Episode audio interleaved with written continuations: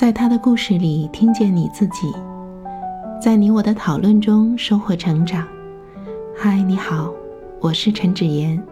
今天我想和你聊的主题是拥抱。这一期的故事，我们听到的是一位心理学工作者回顾在二零二零年初疫情期间他所做的心理急救工作的一些经验和感想。在这一期的故事里，我听到了很多熟悉的心理学的专业词汇，比如说正念冥想、替代性创伤、心理急救、认知行为疗法、肌肉放松法等等。我相信很多人在听到这个故事的时候，也会回忆起疫情初期时候自己的经历。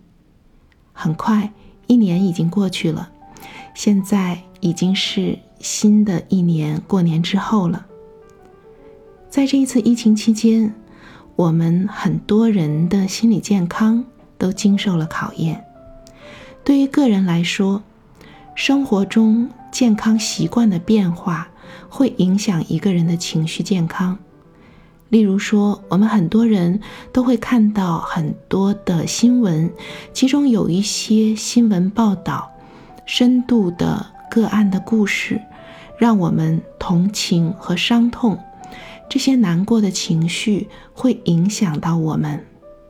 还有，当我们必须居家隔离的时候，或者想要号召更多的在家里减少外出、减少聚集的时候，那么我们日常的运动的习惯，在太阳下行走、散步这样的习惯就会被打断，而运动量过少。会不利于情绪的调整。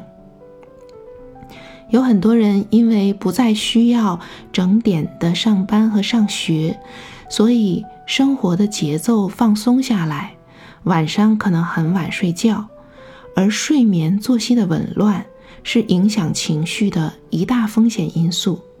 所以这些叠加起来，对个人的情绪健康是很有风险的。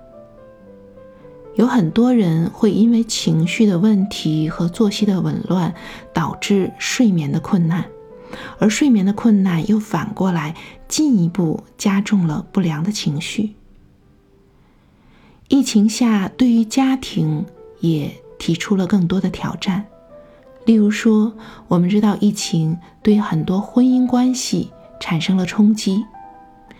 因为我们每个人情绪不太好的时候，很容易向身边的人去发泄，而且身边的人不能够充分意识到这一点的时候，就会相应的反击，彼此之间就产生更多不必要的冲突。当这种冲突得不到足够的空间和时间去彼此消化的时候，冲突一再升级，就可能导致亲密关系的破裂。亲子关系也是如此，在疫情的影响下，很多人需要在家里学习，而家长对于应对这一点是缺乏经验的。有时候家长很着急，孩子不像自己期望的那样努力学习，也担心由于疫情减少了学校的授课，孩子的学习会落下来。这些焦虑在亲子关系中间反复的放大。也会造成更严重的冲突。那么是什么可以保护我们的健康呢？是我们心理上的彼此支持，就像我们的拥抱一样。社会支持指的是我们的家人、朋友，包括熟人，甚至有时候是陌生人之间的彼此的关怀。体谅、情感上的支持和提供实际的帮助。疫情给我们很多的启发。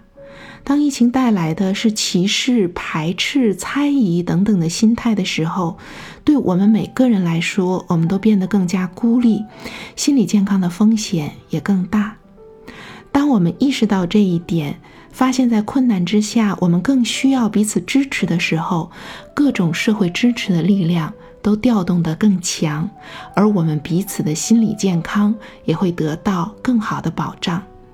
所以在疫区之外，相对影响不那么严重的地区，人们努力去捐赠、去支持疫情严重的地区，这对所有人来说都是有利于心理健康的。无论对于捐赠者、志愿者还是接受捐赠者来说，都是如此。当我们面对困难，彼此拥抱的时候，就给予彼此更多的力量，让我们感觉到更多的快乐、幸福、感动等等积极的情绪，而会缓解焦虑、抑郁这样的消极情绪。拥抱不仅仅是心理象征意义上的，也包括现实的。此时此刻，在你身边的你所爱的家人，你所真爱的孩子、父母和你的爱人，你可以给他们一个拥抱。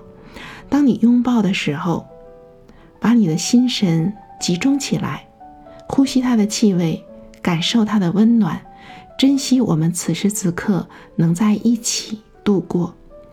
如果你所珍爱的人并不在眼前，你也可以通过网络的方式去传递给他。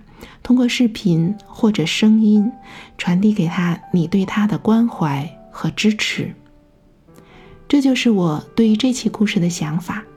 也欢迎你在音频下方留下你的想法和感受。此时此刻，你最想拥抱的是什么人呢？让我们在讨论中收获成长的智慧。